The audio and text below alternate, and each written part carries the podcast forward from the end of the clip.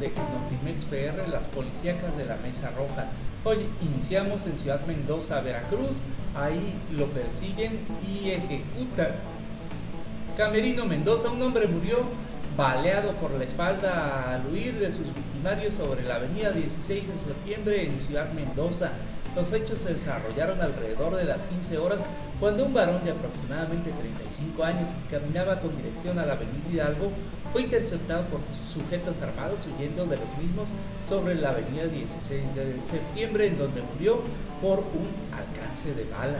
Los testigos ahí presentes mencionan que después de escapar sobre la avenida 16 de septiembre fue alcanzado por sus victimarios quienes detonaron, detonaron en varias ocasiones sus armas sobre la espalda del agraviado. Así que esa versión de que habían sido policías quienes lo habían matado no es cierta. Continuamos con más y vamos a ciudad Isla Veracruz. Ahí lo persiguen para ejecutarlo en su propio domicilio. Así es, Jesús Roque García fue ejecutado de varios impactos de bala cuando hombres desconocidos le dieron alcance mientras conducía su motocicleta. La persecución inició en la calle Ricardo Flores Magón. El hombre se bajó de la moto y en su intento de huir corriendo se introdujo en algunas viviendas intentando salir a la avenida Vicente Guerrero, esto en pleno centro de la de Ciudad Isla donde fue alcanzado por los sicarios quienes le dispararon a quemarropa, dejándolo tirado dentro de una vivienda, dándose a la fuga. Algunas personas aseguran que este hombre estaba involucrado con una banda de asaltantes y que probablemente por eso fue privado de la vida. Mientras tanto, en Santiago Tuxtla dejan dos ejecutados. Dos hombres fueron ejecutados en el camino de terracería que comunica la congregación de San Simón en el municipio de Santiago Tuxtla. Los cuerpos se encontraban amordazados y con el tiro de gracia. Uno de ellos vestía pantalón de mezclilla azul y el otro color azul.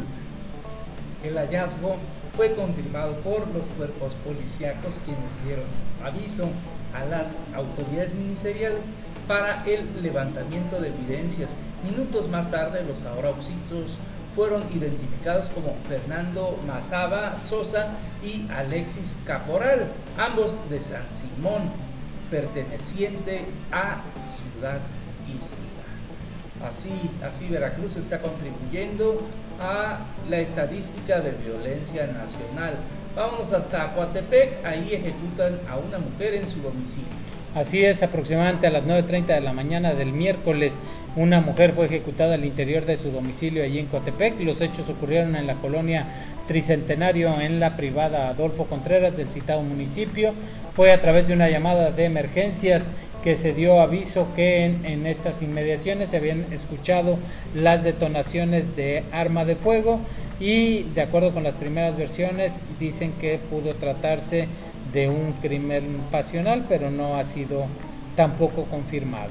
Ahora vamos hasta Izhuatlán del sureste, ahí arrojan un ejecutado con el clásico narco mensaje. Un hombre fue ejecutado en Izhuatlán del sureste, cerca de la autopista Nuevo Teapaco-Soleacaque.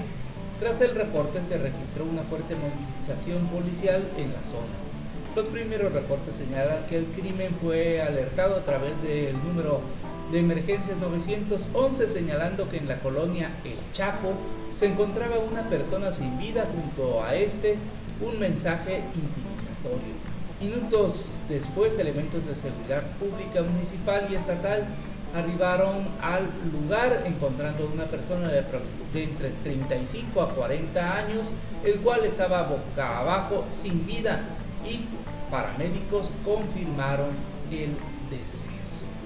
Y por otro lado, lo siguiente sucedió en Tlaliscoyan, Veracruz. Ahí ejecutan a una persona y lo arrojan al arroyo. Así es, las autoridades ministeriales de Boca del Río investigan el asesinato de un hombre hallado sumergido en un arroyo en el tramo Tuzales La Victoria, a la altura del puente La Bomba en el municipio de Tlaliscoyan. ¿Es Tlaliscoyan? El cual presentaba un balazo en la cabeza.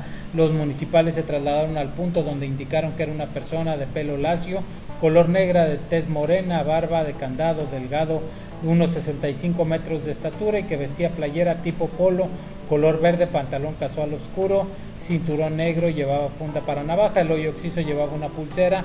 A simple vista se le observó una herida producida por un disparo en el lado izquierdo del rostro, así que bueno, la zona fue asegurada.